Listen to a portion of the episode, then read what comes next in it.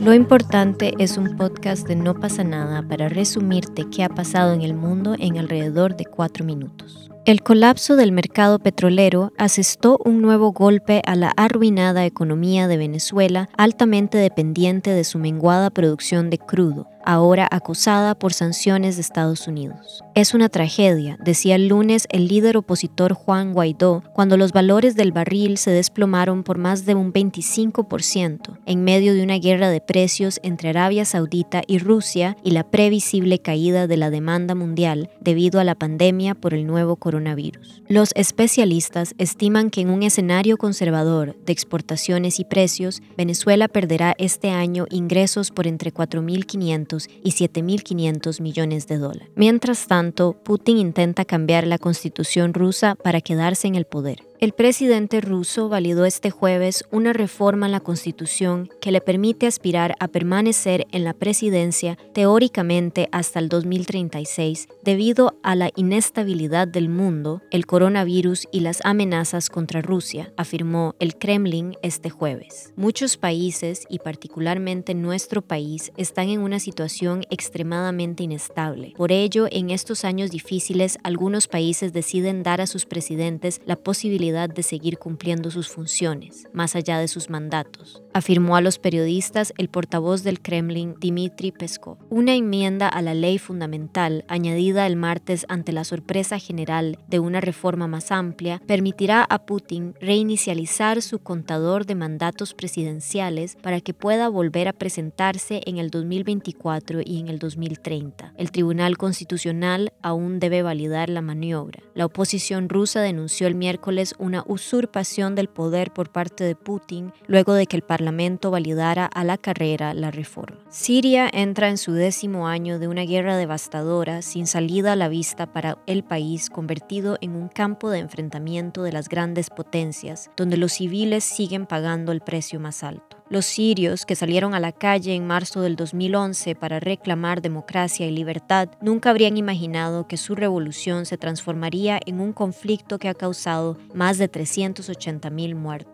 y que nueve años después el presidente Bashar al-Assad parece más inamovible que nunca. La guerra ha devastado la economía y arrasado decenas de ciudades, provocando el éxodo de más de 11 millones de personas, desplazados o refugiados, que a veces se amontonan en las fronteras de Europa. La guerra ha devastado la economía y arrasado decenas de ciudades, provocando el éxodo de más de 11 millones de personas, desplazadas o refugiadas que a veces se amontonan en las fronteras de Europa. Ha sido la mayor ola de desplazamientos en el mundo después de la Segunda Guerra Mundial y los europeos no podrán entrar en Estados Unidos durante al menos un mes a partir de este viernes. La sorprendente medida decretada por Donald Trump hundió a los mercados bursátiles el jueves y provocó el rechazo de Europa, donde el número de muertos ya roza los mil y sigue avanzando sobre todo en Italia, España y Francia. Durante su discurso, Trump calificó al virus como extranjero. Días antes, el jefe de la diplomacia estadounidense fue blanco de críticas al referirse al virus de Wuhan, ciudad en la que brotó la epidemia a finales de diciembre. Para evitar que ingresen nuevos casos a nuestro país, suspenderé todos los viajes de Europa a Estados Unidos durante los próximos 30 días, dijo el presidente lamentando que la Unión Europea no haya tomado las mismas precauciones. La medida no se aplicará a los vuelos procedentes del Reino Unido, pero sí a todas aquellas personas que hayan estado durante los 14 días previos a la llegada a Estados Unidos en cualquier país del espacio Schengen, excepto a los estadounidenses y los residentes permanentes. Los responsables europeos indicaron que se vive una crisis mundial no limitada a ningún continente que requiere cooperación en lugar de una acción unilateral. Pese a su magnitud, la pandemia es controlable, afirmó el jueves el director de la Organización Mundial de la Salud, OMS. Este fue el resumen de noticias internacionales de No pasa nada a esta hora.